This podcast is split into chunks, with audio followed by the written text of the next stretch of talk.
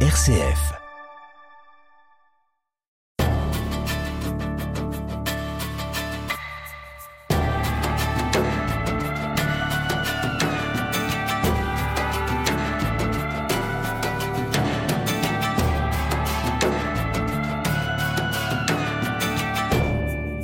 Depuis les premières photos prises de l'espace de notre petite planète Terre flottant dans cette immensité noire, intense, sidérale, eh je n'ai cessé de m'interroger sur ce que pouvaient bien ressentir ces hommes et ces femmes qui, en apesanteur, pouvaient admirer un tel paysage. Est-ce que cette expérience unique que vivent les astronautes change leur regard sur la Terre, mais plus largement sur la vie et sur le sens de la vie Jean-François Clairvoy, en tant qu'astronaute français, vous avez eu la chance de vivre trois missions dans l'espace dans les années 90. Une vie, une passion, un métier que vous racontez dans un livre aux éditions de Boc, un livre intitulé Entretien avec un astronaute. Alors merci d'avoir accepté cette invitation, à essayer de nous partager ce que vous avez vécu, ce que vous avez ressenti dans l'espace. Quand on est comme vous, fils d'un pilote de chasse, c'est naturel, inné de vouloir voler Vous savez, quand on est, euh, on trouve naturel euh, ce que font les parents. C'est comme mon fils euh, qui disait à, l'école bah, que son père était astronaute et puis les autres le regardaient de travers, mais il est né dedans. Moi, je suis né dedans aussi. mon père était pilote de chasse, donc pilote de l'armée de l'air militaire, ce qui veut dire qu'on déménageait tous les deux ou trois ans.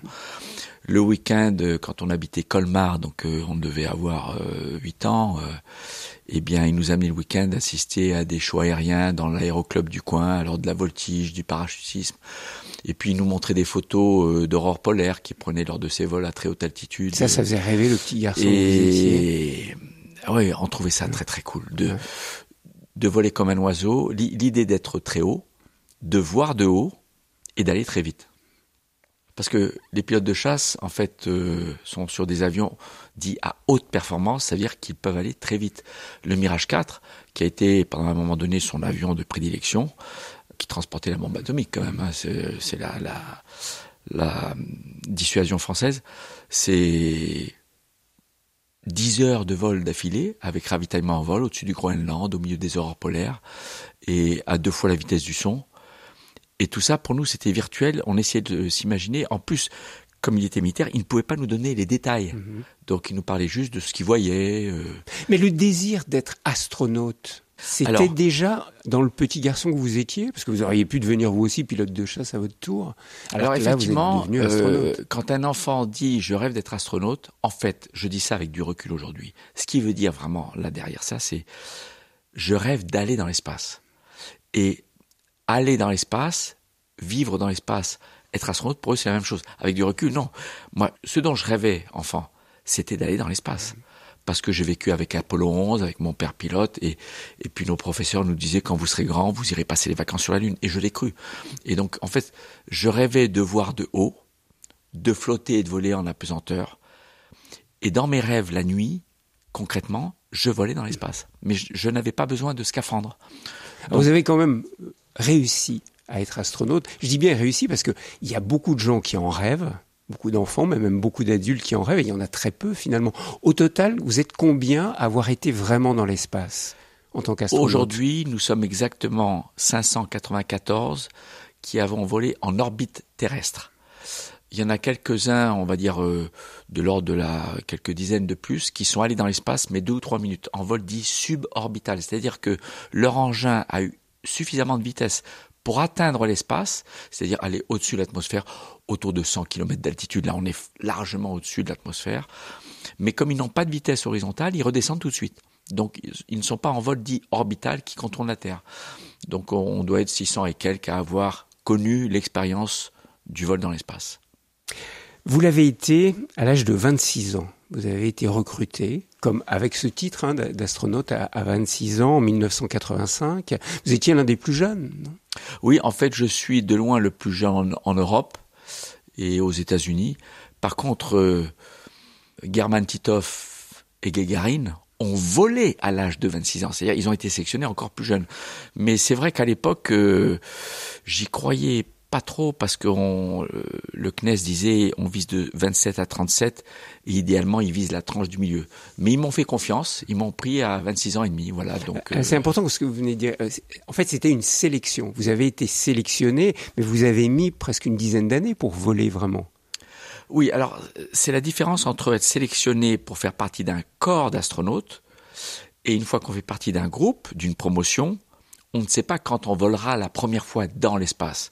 Vous, êtes sûr que vous allez voler quand vous avez été A priori, tant qu'on est en bonne condition médicale, tant qu'on se comporte bien, entre guillemets, mm.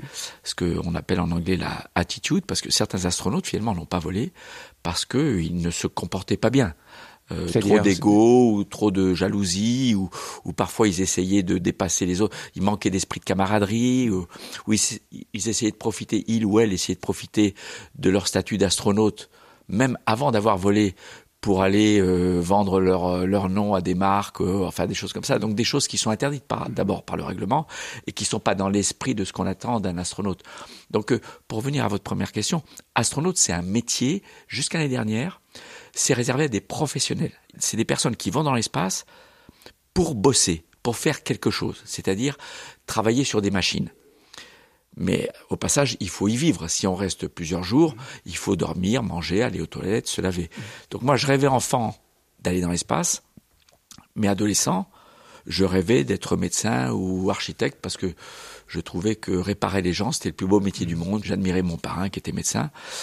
Mais j'étais aventurier quand même sur les bords. J'avais quelque part le goût de l'aventure puisque j'ai passé tous mes brevets de parachutisme sportif, pilote privé. Et donc dès qu'il y a eu un appel à candidature, j'avais 25 ans, J'étais très jeune là, mais je me dis c'est fait pour moi. Mhm. Je suis déjà diplômé, ingénieur en astronautique. Ça, vous étiez ingénieur et un très bon mathématicien aussi. Enfin, pas forcément très bon, mais mhm. une bonne logique. Mhm. J'adorais résoudre les problèmes.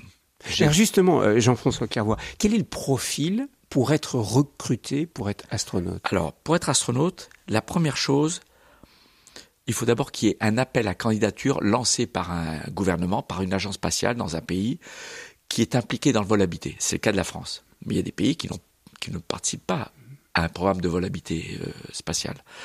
Donc il faut d'abord qu'il y ait ce programme. Après, il faut que le candidat en ait envie. On n'est jamais allé chercher un homme ou une femme en lui disant Toi, on aimerait bien que tu deviennes astronaute. Allez, s'il te plaît, candidate. Tous les astronautes sont des hommes et des femmes qui ont eu la démarche personnelle de répondre à un appel à candidature. Donc à ce moment-là, il faut être né dans le bon pays, comme je disais, au bon moment pour être dans la bonne tranche d'âge, parce qu'en Europe, il y a une sélection tous les 15 ans. Vous pouvez être trop jeune la première fois, trop âgé la fois suivante, alors que vous avez tout dans le verre à côté. Et la dernière française qu'on a sélectionnée, Sophie Adno, elle était trop jeune en 2008-2009, et là, elle était à la limite haute, mais tellement performante et extraordinaire qu'on l'a sélectionnée à 40 ans. Même à, oui, à 40 ans. Donc c'est, c'est, c'est la limite, mais elle a 20 ans devant elle, puisque aujourd'hui on peut voler jusqu'à 60 ans. Visage, Thierry Lyonnais. Jean-François Clairvoy, on le voit bien dans votre livre Entretien avec un astronaute, il y a déjà le fait d'être sélectionné, c'est pas facile, mais ensuite il y a une formation qui est impressionnante et qui dure des années avant de, partir dans l'espace. On part pas comme ça dans l'espace. Vous pouvez nous donner un peu, alors effectivement, on, on pourrait passer des heures là-dessus, mais quelles sont les grandes lignes de cette formation pour devenir astronaute? Alors une fois sélectionné, on veut donner une connaissance de base de l'astronautique et du vol habité à tous ceux qui viennent d'être sélectionnés, qui ne viennent pas forcément du milieu spatial, puisque aujourd'hui on ouvre à toutes les disciplines dites STEM, sciences, techniques, ingénierie, mathématiques. Donc dans le corps international des astronautes aujourd'hui, vous avez vulcanologue, océanographe, vétérinaire, chimiste, biologiste, animal, végétal, médecin, astrophysicien, physicien nucléaire. Vous avez des gens qui, a priori, peuvent ne rien connaître à l'espace. Donc une fois sélectionnés, il faut bien éduquer ces personnes. Moi, je suis ingénieur en astronautique au départ, mais un médecin qui n'a jamais fait euh, d'expérience spatiale, eh bien, il va falloir lui apprendre ce que c'est que le vol habitacle. Comment on va dans l'espace, comment on pilote un vaisseau spatial, quelles sont les caractéristiques du vol et du travail qu'on nous demande? Et ça dure un an. Une fois qu'on a cette formation de base, on est potentiellement éligible à une mission spatiale. Et en attendant d'être choisi pour une mission spatiale, on peut se spécialiser, c'est-à-dire faire une formation spécialisée pour les sorties dans l'espace, une formation spécialisée pour le rendez-vous dans l'espace, puisque parfois on décolle pour aller rejoindre un vaisseau qui est déjà dans l'espace à 28 000 km à l'heure. Donc on, on, le rejoint en patrouille serrée, comme la patrouille de France. Donc il y a des missions particulières et donc il y a, des formations adaptées à la mission que l'on vous Voilà, il y a des qualités particulières, euh, disons des, des qualifications particulières exigé pour certaines missions. Il y a des missions dans lesquelles il n'y a pas de rendez-vous, il n'y a pas de sortie dans l'espace, il n'y a pas de manipulation de robots. Donc on vous apprend juste à vivre et à connaître les machines dont vous allez avoir la charge. Parce que, je le rappelle, moi j'aime bien décrire en une phrase en quoi consiste le métier d'astronaute. Ça consiste à être opérateur de machines complexes en environnement extrême, hostile, confiné, isolé. Alors je peux expliciter chaque mot, mais en gros un astronaute c'est quelqu'un qui agit sur des commandes, des interrupteurs, des manches de pilotage, des machines, plus ou moins complexes, en fonction d'informations qui lui sont présentées sur des écrans, sur des indicateurs, et en respectant une procédure pour réaliser une certaine tâche. Dans le cas de l'ISS, par exemple, la Station spatiale internationale, à 70% du temps, le travail des astronautes consiste à faire fonctionner du matériel expérimental scientifique pour le compte de chercheurs qui sont sur Terre. Donc vous êtes en lien en permanence avec la Terre et c'est de la Terre que l'on vous dit vous allez faire ceci, faire cela ou vous êtes en autonomie une fois que vous êtes dans l'espace? Alors en principe nous sommes censés être en autonomie parce que le programme a été préparé à l'avance c'est ce qu'on appelle le plan de vol, qui dit qui fait quoi et quand. Mais comme ça ne se passe jamais comme prévu, puisque personne ne peut prédire exactement l'avenir. D'ailleurs, ce serait pas drôle si on pouvait tous prédire à la seconde près tout ce qui va se passer. Comme disait Saint-Exupéry, l'avenir, il ne s'agit pas de le prédire, mais de le rendre possible. Et c'est ce qu'on fait par notre entraînement, par une bonne conception des vaisseaux et un bon état d'esprit prêt à changer le plan de vol en permanence. Et ceux qui sont experts pour adapter le plan de vol, ce sont les gens qui sont dans le centre de contrôle. Mais on a une certaine formation à ça. Nous, nous sommes formatés à être problem solver. Vous aurez des problèmes, ça ne se passera pas comme prévu, mais vous vous en sortirez et vous accomplirez la mission avec succès. Ça, ça doit être important dans le choix, dans la sélection, encore une fois, de l'astronaute. Avoir quelqu'un qui est capable, face à des problèmes, de toujours trouver des solutions déjà face à un problème qui est capable de ne pas tout de suite rentrer dans une panique ou un stress en rougissant. Euh, et d'ailleurs, lors des sélections, j'étais membre du jury de la sélection de 2009. Et la première fois que les candidats font face à un jury humain, dans lequel il y a deux psychologues, un astronaute ou une astronaute et un directeur des ressources humaines de l'Agence spatiale européenne, eh bien, on, on essaie de piéger un peu le candidat. Pas méchamment, hein, mais on le met dans une situation un peu inconfortable. Alors, on voit s'il panique un peu et il dit euh, voilà qu'est-ce qu'il faut répondre je sais pas. Ou alors s'il dit bon écoutez là je sais pas mais si vous me donnez un peu de temps je peux étudier et je reviens vers vous mhm. avec la réponse. Voilà. Qu'est-ce que vous attendez voilà. plutôt cette réponse et, en fait ceux qui par exemple le week-end vont faire du parachutisme du pilotage privé de la plongée de l'escalade à titre personnel leur choix c'est d'aller exercer une discipline comme ça assez exigeante.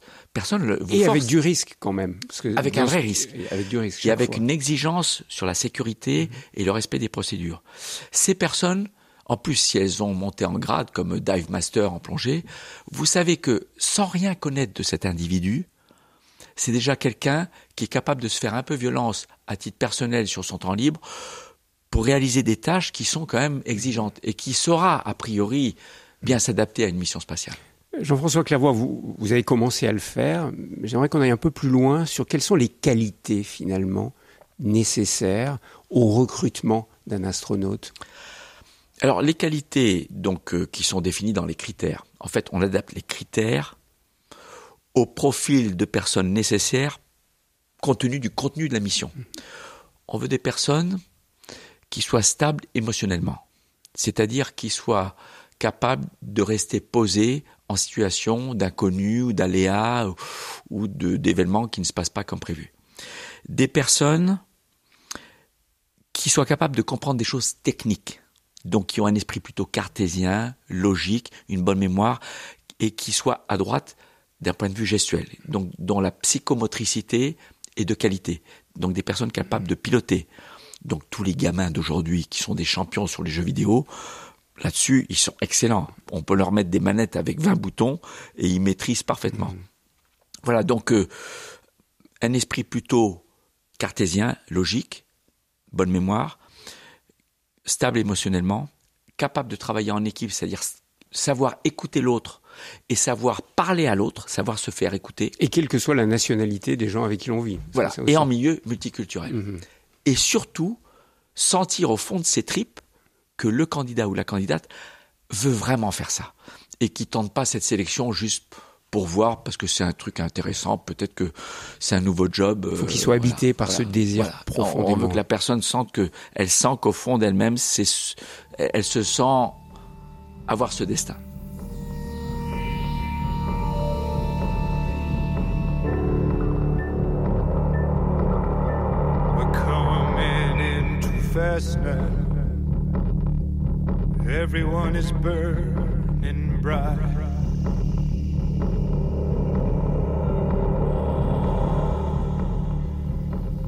Alors Jean-François Clairvoy, on va faire un petit voyage dans le temps, pas très lointain à l'échelle de, de l'univers. On va remonter en 1994, votre première mission.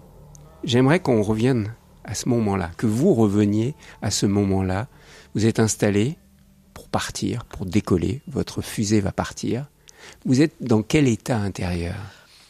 Alors, j'aimerais dire que la mission, elle commence le jour où je suis convoqué dix mois plus tôt dans le bureau du chef des astronautes. Jean-François, euh, est-ce que tu peux venir me voir dans mon bureau? Oula, qu'est-ce que j'ai fait encore comme bêtise? Et il m'annonce que je suis affecté à une mission concrète. La date est précisée, le contenu, la navette.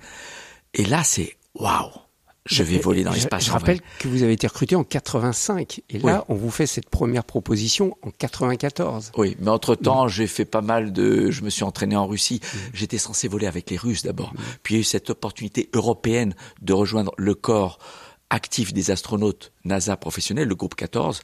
Euh, c'est pour ça que ça a pris un peu de temps. Mais je restais encore le plus jeune de tous, même en 94 à, à 36 ans. Et, donc là, on vous annonce, ça y est, tu vas voler. Et pour moi, mm. c'est là que j'ai eu le bouleversement intérieur le plus fort, où j'ai senti que j'avais un pied dedans.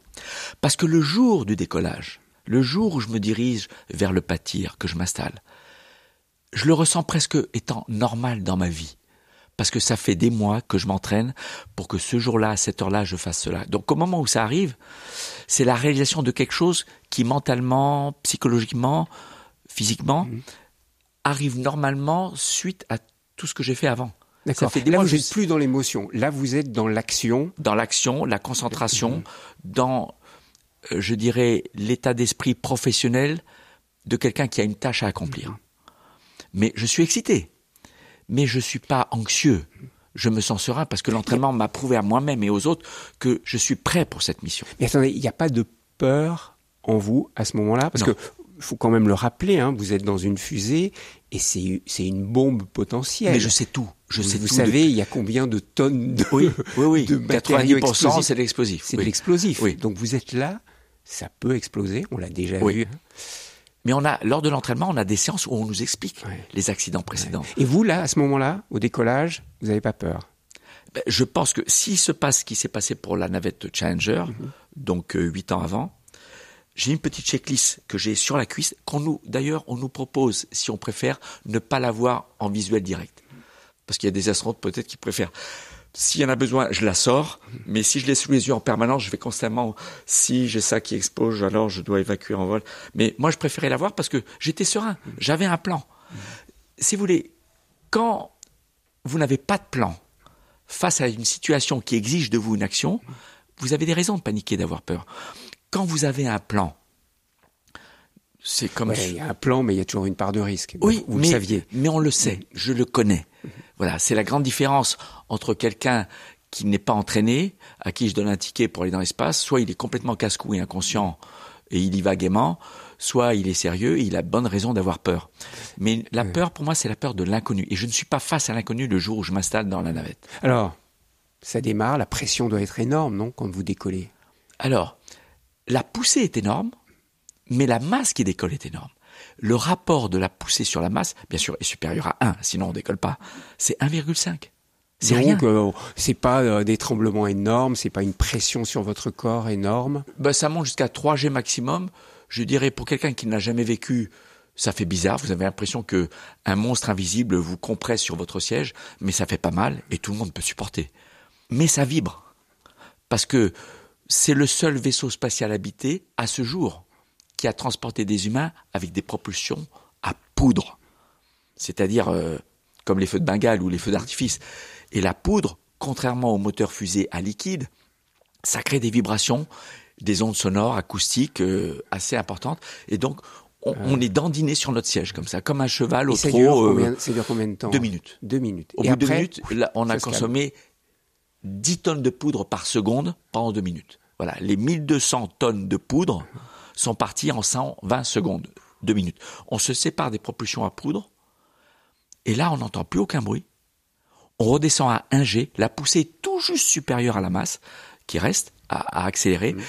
et on regarde les instruments pour se convaincre que on est toujours en train d'accélérer pour atteindre l'orbite. Mais là, c'est calme, pas de vibration, très doux. Donc la poudre, c'est quand même quelque chose. Et à quel moment vous vous décrochez et ça y est, vous êtes en apesanteur dans votre vaisseau spatial Alors, ça va vous surprendre, mais entre l'allumage des moteurs au sol et l'arrêt définitif, parce qu'on a atteint l'orbite, c'est 8 minutes et 32 secondes. Pour faire combien de, kilomètres? Pour atteindre la vitesse de 28 000 km à l'heure. Et à ce moment-là, on est à environ 150 euh, km d'altitude. Avec une vitesse horizontale telle que, lâché dans l'espace, tout moteur éteint, on tombe attiré par la Terre sans jamais la rencontrer. C'est le principe de la chute libre. Donc, à quel moment vous, vous, sortez de l'atmosphère? Au bout de deux minutes. Au bout de deux minutes. Au bout de deux minutes de l'atmosphère, et là, vous prenez cette vitesse incroyable de combien? Au bout de deux minutes, on est à cinq fois la vitesse du son, et on est au-dessus de l'atmosphère. Le ciel est noir en plein jour. Mon premier décollage, c'est à midi, heure de Floride. Ciel bleu, éblouissant, magnifique soleil. Au bout de deux minutes, le ciel est noir d'encre et un noir qu'on ne voit jamais sur Terre, même Mais il y a toujours le soleil dans le champ de vue. Si un jour vous voyez le ciel noir et dans le champ de vue il y a le soleil, c'est que vous êtes dans l'espace. Et en navette, ça prend deux minutes. Au bout de deux minutes, on est dans l'espace, mais il faut continuer à accélérer et incurver la trajectoire à l'horizontale pour atteindre cette vitesse de 28 000 km à l'heure qui représente à peu près 8 km par seconde. Pour vous donner une idée, on traverse la France en deux minutes et Paris en une seconde et demie. Visage RCF.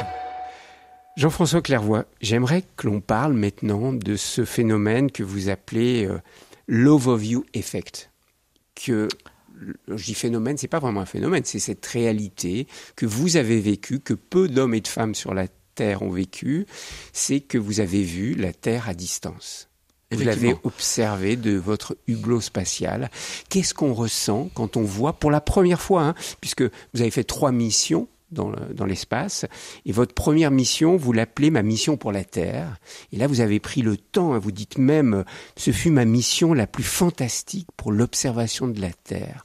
Alors, qu'est-ce qu'on ressent quand, pour la première fois, on est comme vous dans un vaisseau spatial et que par le hublot, on aperçoit notre Terre à distance?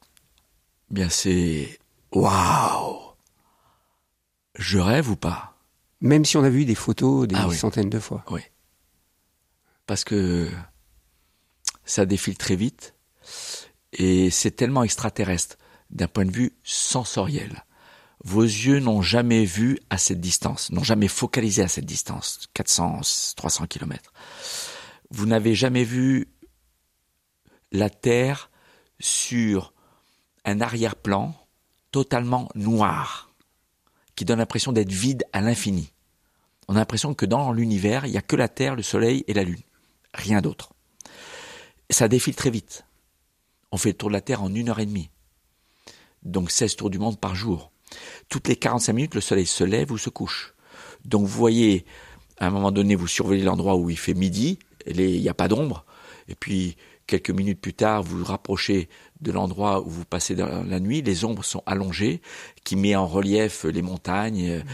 Et Mais vous, vous ne voyez jamais la Terre Complètement. Hein, je tiens à le dire, vous êtes, vous êtes. On est très proche. Vous êtes proche quand même à 300. Voilà. C'est-à-dire faut 400 km de la Terre à peu près. Donc ceux qui ont vu les images d'Apollo avec la Terre, la petite boule dans l'espace, c'est pas ça que vous voyez. Pas ça. Vous, vous, voyez la Terre voilà. à distance, mais vous ne la voyez jamais dans il son entièreté. Enfin, dans si on regarde à la verticale, on, on voit comme d'avion, mais avec un champ de vue beaucoup plus large.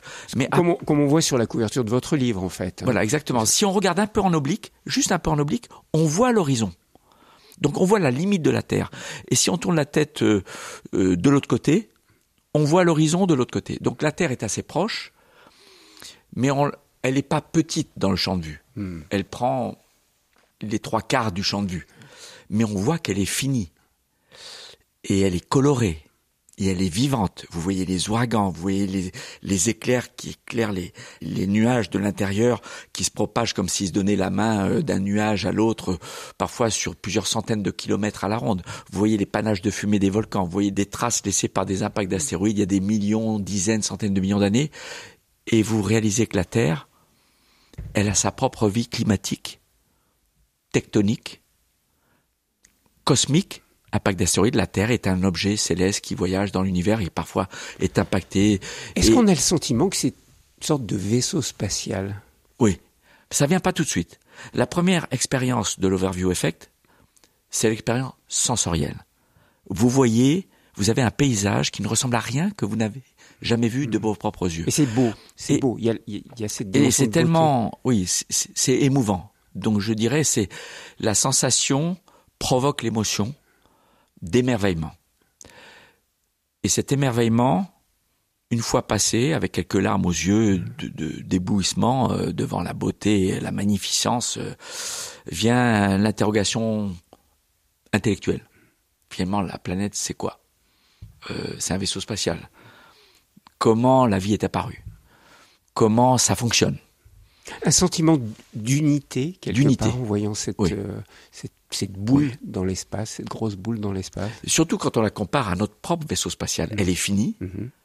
elle abrite le vivant, et nous sommes tous là et nulle part ailleurs. Et vient après la question plutôt spirituelle sur la création. Comment elle s'est formée? Qui l'a créée? Qui ou quoi? Comment Comment euh, on, se dit mais c'est plus beau que je ne pouvais l'imaginer. C'est plus beau que le plus beau des tableaux peints par le plus grand des peintres. C'est parce que c'est coloré, c'est contrasté. Vous passez en quelques minutes euh, des chaînes de l'Himalaya, des atolls turquoises de Polynésie, aux forêts tropicales euh, d'Amazonie, au, au, au désert d'Afrique du Nord, au- aux, aux zones nuageuses éclairées de l'intérieur par les éclairs de nuit. Vous voyez le reflet de la lune sur le Gange. Vous voyez euh, l'endroit où vivent les humains, où il y a des lumières.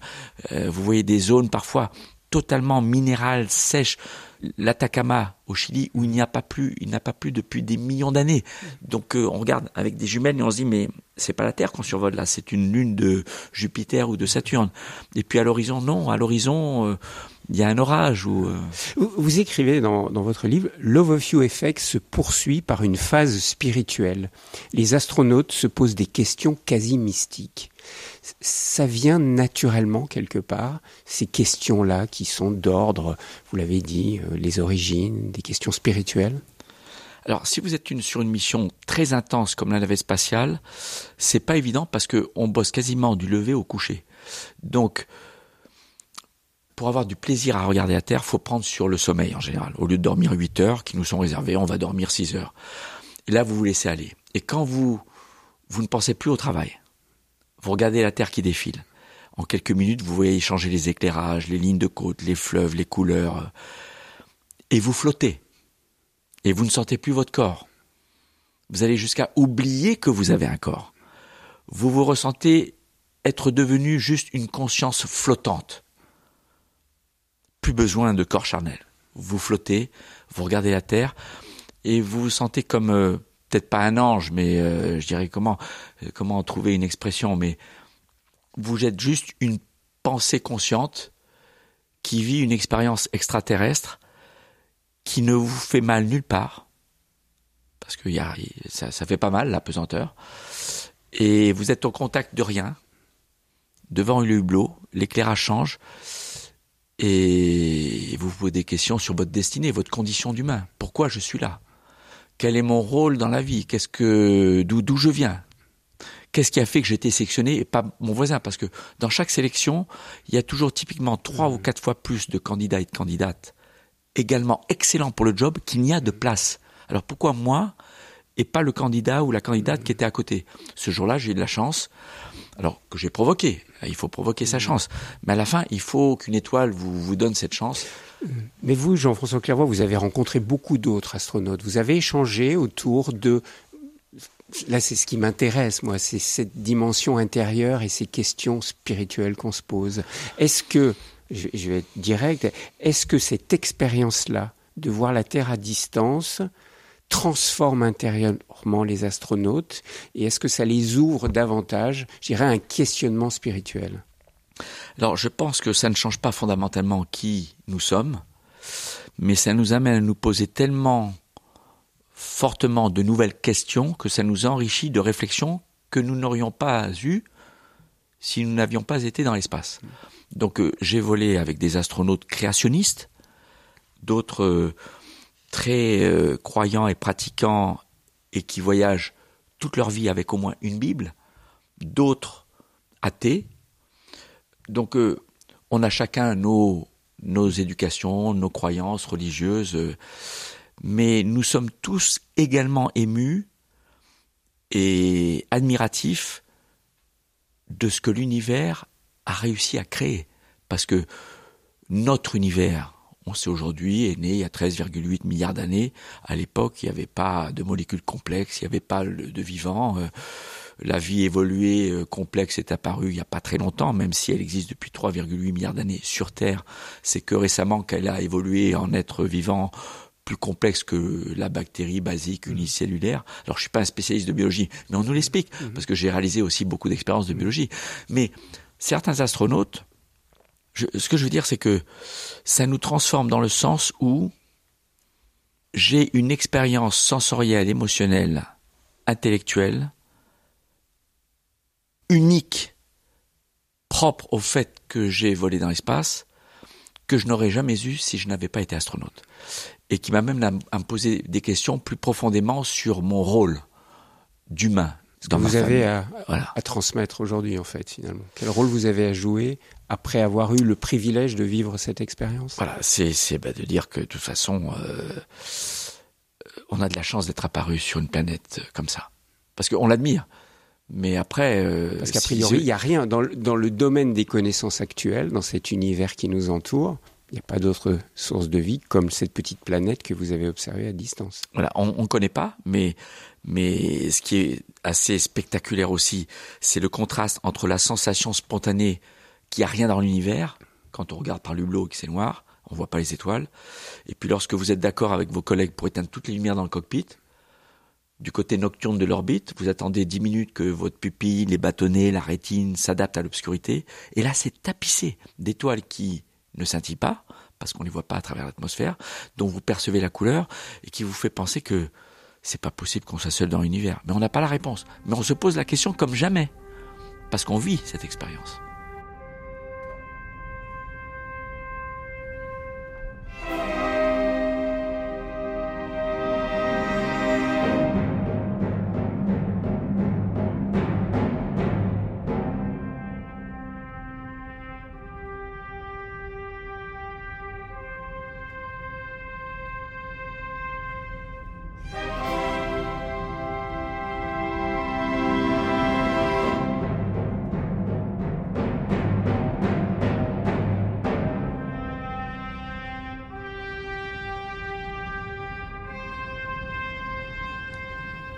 Jean-François Clairvoy, nous, poursuivons sur RCF cet échange autour de, votre expérience d'astronaute. Je rappelle que vous avez été euh, trois fois dans, l'espace. Vous avez eu cette chance de voir notre Terre à distance. On le disait tout à l'heure rapidement, est-ce que la Terre est comme un vaisseau spatial dans cet univers immense, dans ce noir intense que vous avez pu, pu voir?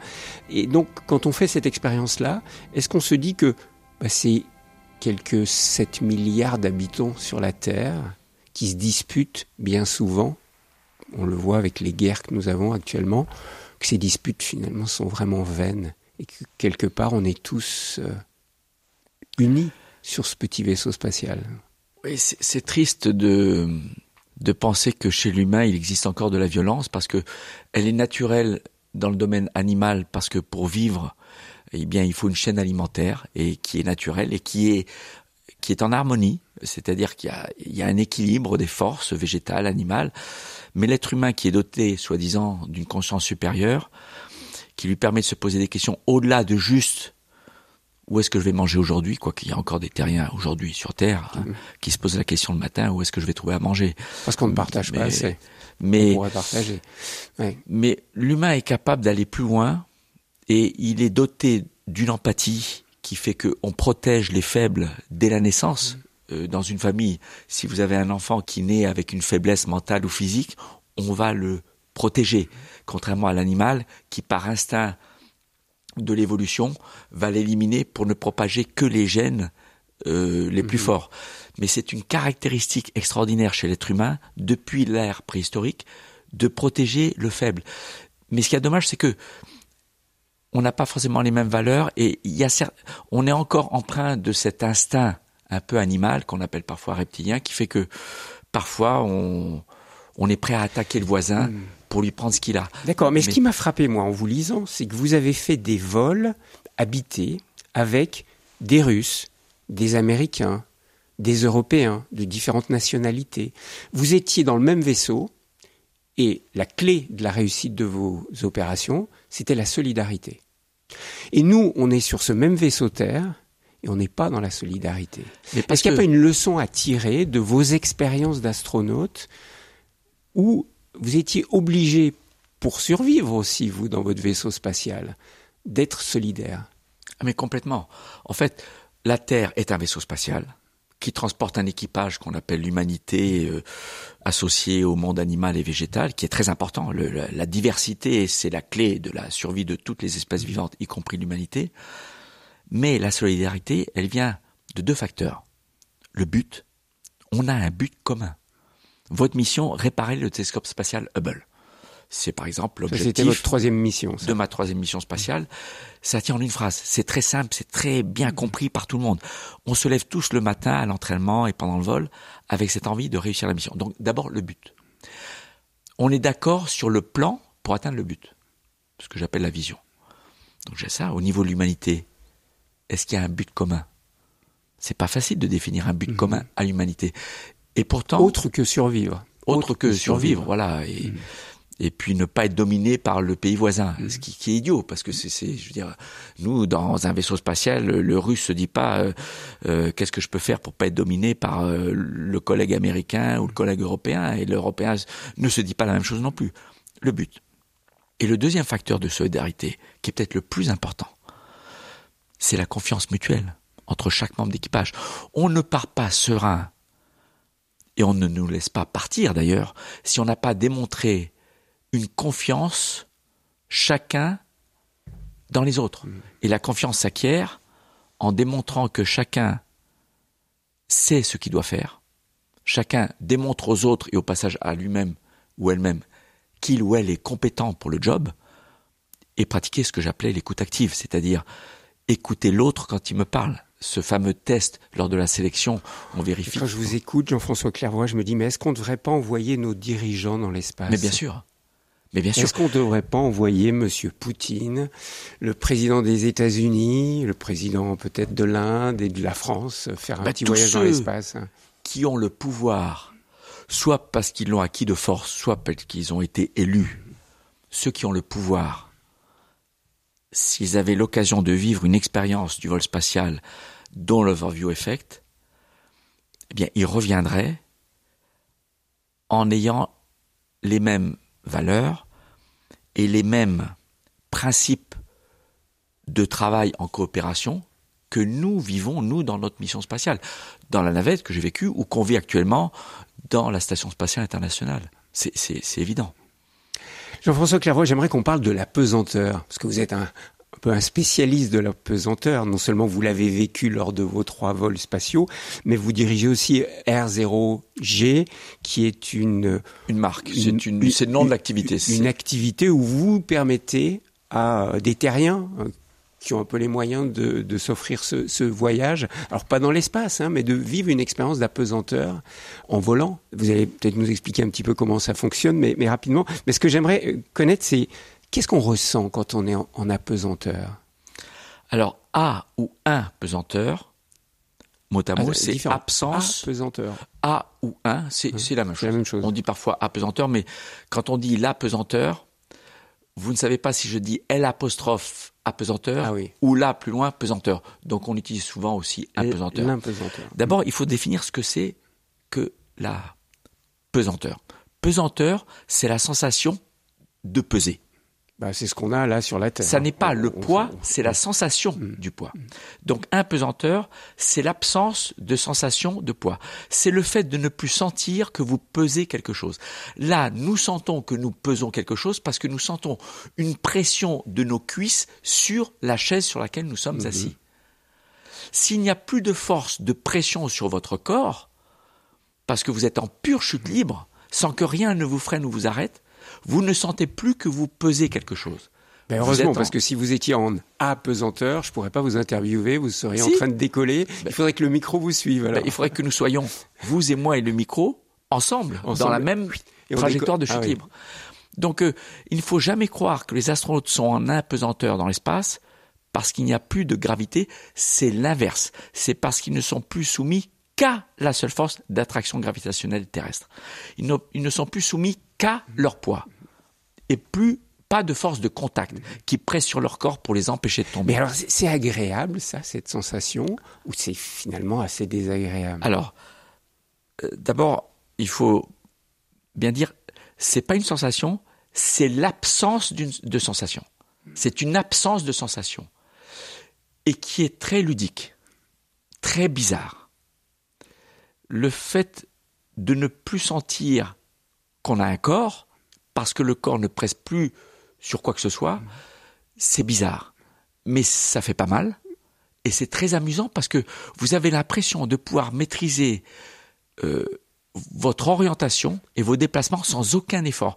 Une petite pichenette du bout de votre doigt vous fait aller du haut vers le bas, de droite à gauche, et puis un objet de 200 kilos qui sur Terre nécessite une force égale au moins à son poids pour le soulever, vous pouvez le soulever entre le pouce et l'index sans effort. Alors, vous ne pouvez pas lui communiquer une vitesse élevée. Il y a toujours les 200 kilos en termes de masse inerte, mais en termes de masse pesante, vous pouvez, avec une toute petite force, commencer à le mettre en mouvement. C'est pour ça qu'on a l'impression que vous vous amusez bien quand même. Alors, on sait que vous travaillez beaucoup quand vous êtes euh, en vol habité, mais on a l'impression que vous vous amusez. hein. Il y a des moments où vous faites euh, pas mal de blagues, hein. vous en rencontrez quelques-unes, mais vous utilisez la pesanteur pour rigoler, pour euh, voler euh, à l'intérieur de votre habitacle. Ah ben oui, de en fait, très ludique. la pesanteur, c'est la sensation, si on peut dire, en fait, absence de sensation, qui est spontanément la plus spectaculaire dans une mission spatiale. Parce que quand les moteurs s'éteignent, vous passez de 3G, c'est-à-dire tasser sur votre siège avec trois fois l'équivalent de votre poids,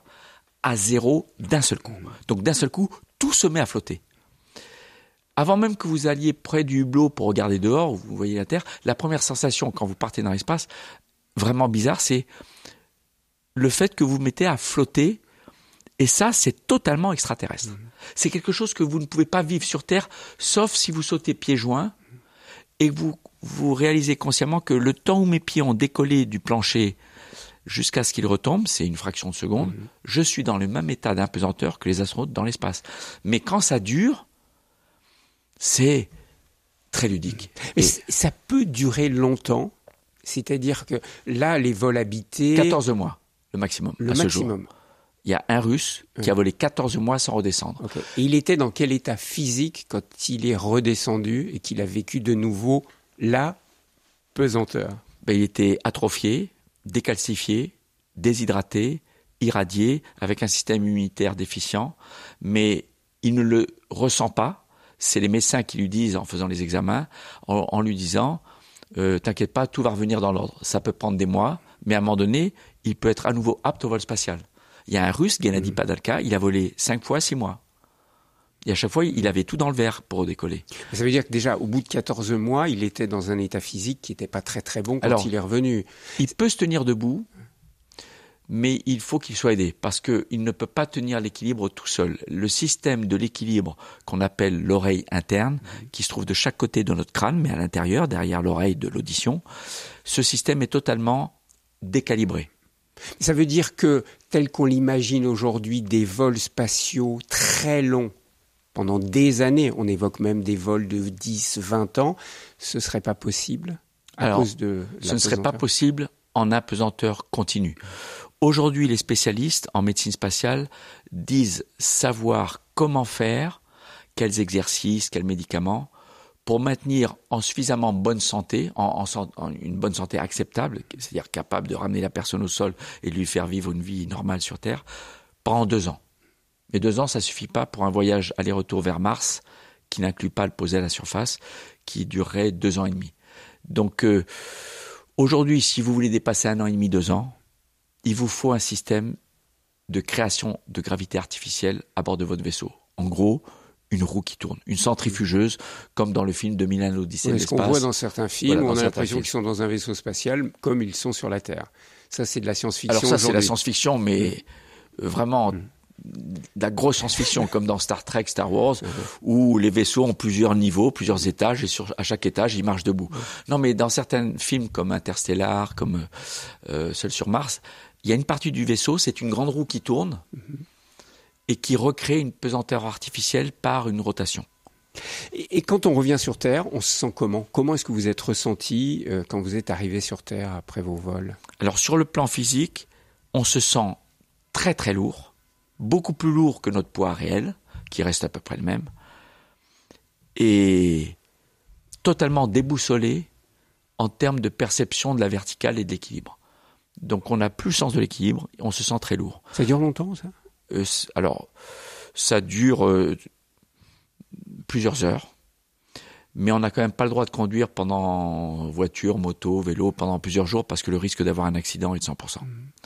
Et la sensation d'être lourd, c'est moins une demi-journée. Mais on se sent revenu à la normale par notre propre ressenti. Après un vol court comme les vols en navette spatiale, moins de 15 jours, faut compter une semaine, 10 jours. Mais les médecins nous disent, attends encore une, une ou deux semaines avant de jouer au squash ou au tennis. Parce que le risque de déchirure est, est très élevé si tu te mets à faire des sports violents. Mais après un vol de très longue durée, comme les vols à bord de la station spatiale de six mois, c'est plusieurs mois avant de revenir totalement à la normale. Et après un vol d'un an, c'est six à huit mois. Et est-ce qu'on a le blues, Jean-François Clairvoy?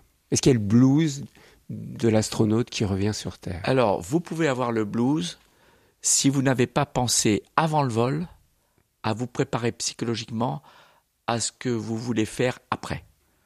Quand j'étais coach de la promotion de 2009, à laquelle faisaient partie Thomas Pesquet, Samantha Cristoforetti, Tim Peake, euh, le Danois Andreas et, et l'Allemand euh, Alex, je leur disais, vous savez, quand vous êtes affecté à une mission spatiale, c'est tellement excitant qu'on a envie de penser qu'à ça.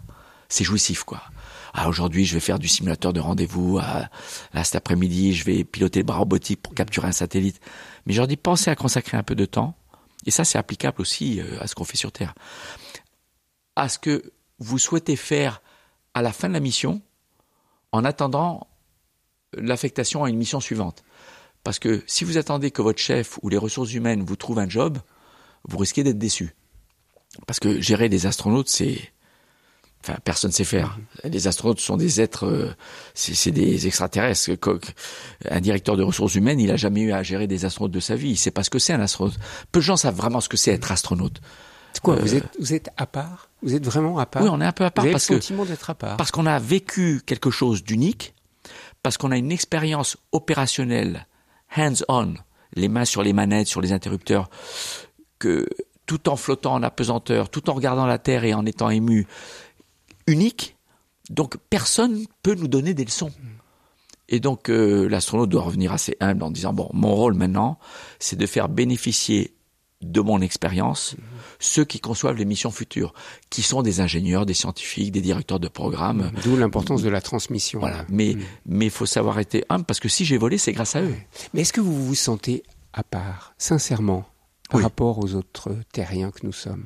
Alors, on se sent, on, on sait que nous sommes des terriens avant tout, mais on se sent à part d'une expérience euh, unique, rare et vraiment extraterrestre au sens physiologique, physique, apesanteur, et psychologique, l'overview effect. Et ça, c'est comme ça. C'est-à-dire que j'ai beau expliquer le mieux que je peux ce qu'est la pesanteur, ce qu'est l'overview effect, ça ne remplacera jamais le fait de le vivre soi-même. Ça veut dire que vous êtes 600 sur la Terre. C'est pas beaucoup. Hein il y en a quelques-uns qui sont décédés aussi, peut-être parmi nous, les astronautes. Donc, euh, enfin, vous êtes en gros 600 à avoir vécu cette expérience d'astronaute. Quand vous vous rencontrez, vous échangez entre vous, vous êtes en lien d'une manière particulière, ah plus qu'avec euh, votre épouse ou, vos enfants qui n'ont jamais vécu cette expérience-là. Ah oui, il faut pas nous laisser entre astronautes parce que vous, d'un seul coup, vous vous sentez à l'écart. Parce que on ne peut pas s'empêcher de se raconter des tas d'anecdotes euh, qu'on s'est peut-être raconté à chaque fois qu'on s'est retrouvé, et puis d'élaborer sur les missions futures. Euh, ouais, toi, tu penses quoi? Tu penses que vers Mars, on ira comme ci ou comme ça? Mhm. Donc, on a une, association mondiale. Toutes les nationalités qui ont des astronautes, euh, chinois, coréens, japonais, Association of Space Explorers, l'association des explorateurs de l'espace. Mhm. On essaie de se réunir une fois par an en congrès. Il y en a au moins une grosse centaine qui arrivent à se déplacer dans l'endroit où on se mhm. réunit. Et puis là, on partage euh, avec le public local. On va dans les écoles. Et puis la moitié du temps, on est juste entre nous à partager nos propres réflexions sur le passé et sur le futur. Visage, l'expression de l'être. Alors Jean-François Clairvoy, dans ce livre Entretien avec un astronaute, il y a toute une partie où vous donnez votre analyse, votre regard sur l'avenir des opérations spatiales, sur euh, votre regard sur euh, l'écologie aujourd'hui, sur le sens de la vie. Il y a toute cette partie qui est, très intéressante au-delà de votre euh, biographie, on va dire, d'astronaute. Moi, j'aimerais qu'on parle un instant de pourquoi finalement est-il important de développer ces projets spatiaux? Parce que vous le savez, aujourd'hui, on parle de sobriété, on parle d'écologie, de, réchauffement climatique. Il y a des gens qui se disent, encore plus qu'avant, mais finalement, euh, à quoi ça sert de dépenser autant d'argent pour envoyer des hommes, des femmes dans l'espace, ou de dépenser des, des, milliards pour euh, Alors c'est une très bonne question parce que dans une seule question, vous posez la question à quoi ça sert et vous rajoutez de dépenser autant de milliards. Alors en fait, on parle de milliards, mais de beaucoup de pays et sur des décennies. En pratique, ça revient pour un Français à peine un peu plus que 1 euro par habitant par an. Pour l'éducation nationale, par exemple, en France, on dépense plus de 1000 euros par habitant par an. Aux États-Unis, ils dépensent plus. Ils dépensent plus, oui, hmm. quelques dizaines de dollars hmm. par habitant par, an, mais toute proportion gardée, en tout cas en Europe, ça reste très raisonnable. Donc, à quoi ça sert Pourquoi c'est important Et en plus, ça sert au premier degré à payer des salaires de personnes qui élèvent le savoir-faire de la société. Et je dirais la connaissance et donc la sagesse.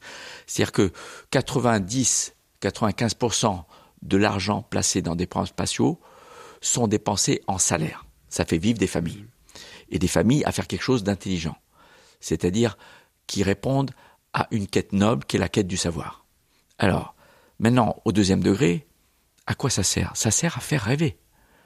La première chose la plus importante pour tout être vivant, c'est rêver. Le jour où on casse le rêve, où on ne vit au quotidien que sur des choses matérielles et qui ne font, pas, qui vous donnent pas envie, qui nourrissent pas votre espoir de faire quelque chose de grandiose ou plus tard d'apprendre des choses incroyables sur le vivant, eh bien, vous intéressez moins les jeunes vous à savez, se dépasser. je vous interromps, mais ce rêve d'aller sur Mars, on voit Elon Musk, il rêve d'aller sur Mars.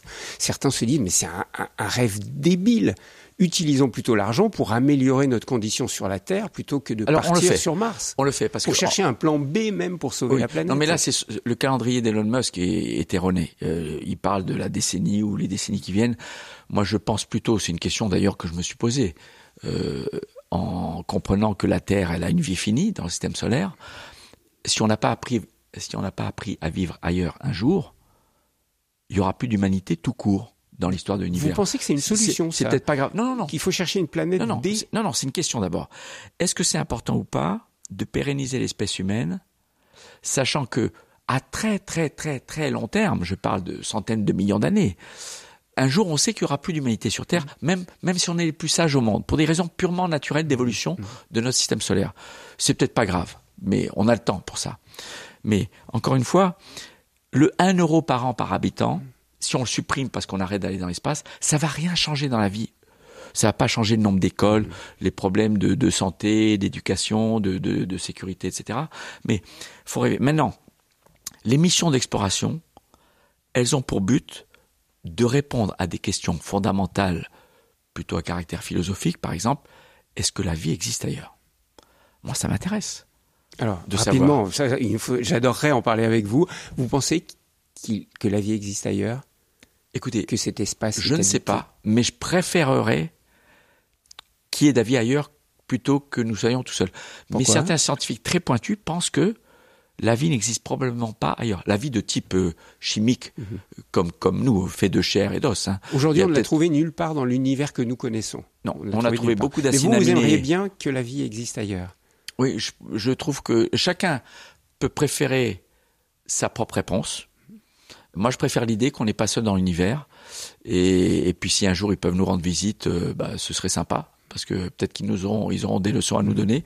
Mais vous prenez au sérieux hein, les, ce qu'on appelle les ovnis et les recherches qui sont faites autour des ovnis. Oui, au sérieux, mais en restant euh, donc euh, lucide. Le phénomène est avéré. Il y a des ovnis, il y a des phénomènes aérospatiaux non identifiés, mais on ne sait pas du tout ce que c'est. L'hypothèse d'intelligence extraterrestre qui pilote ces ovnis, c'est juste une hypothèse. D'ailleurs, c'est probablement pas la bonne, sinon on le saurait. Mais la recherche de vie extraterrestre, c'est très sérieux puisque c'est l'objectif principal de toutes nos missions spatiales aujourd'hui.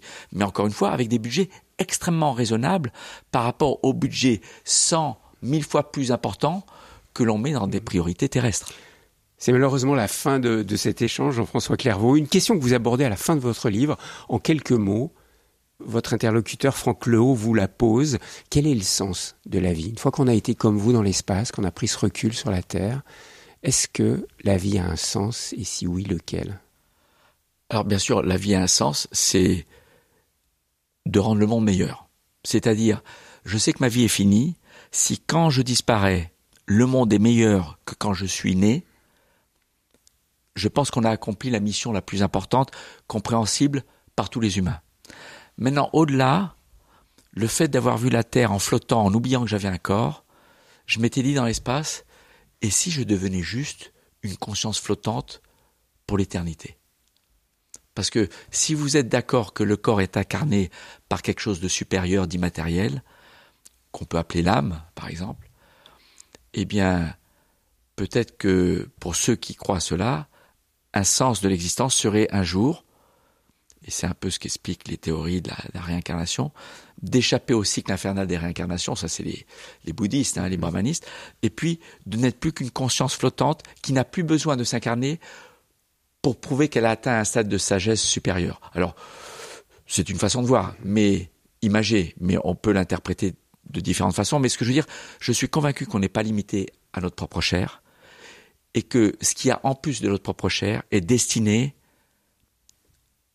à aspirer vers une sagesse suprême où à la fin tous les humains seront auront la même conscience d'être membres d'un seul et même équipage, d'un seul et même vaisseau spatial, la Terre.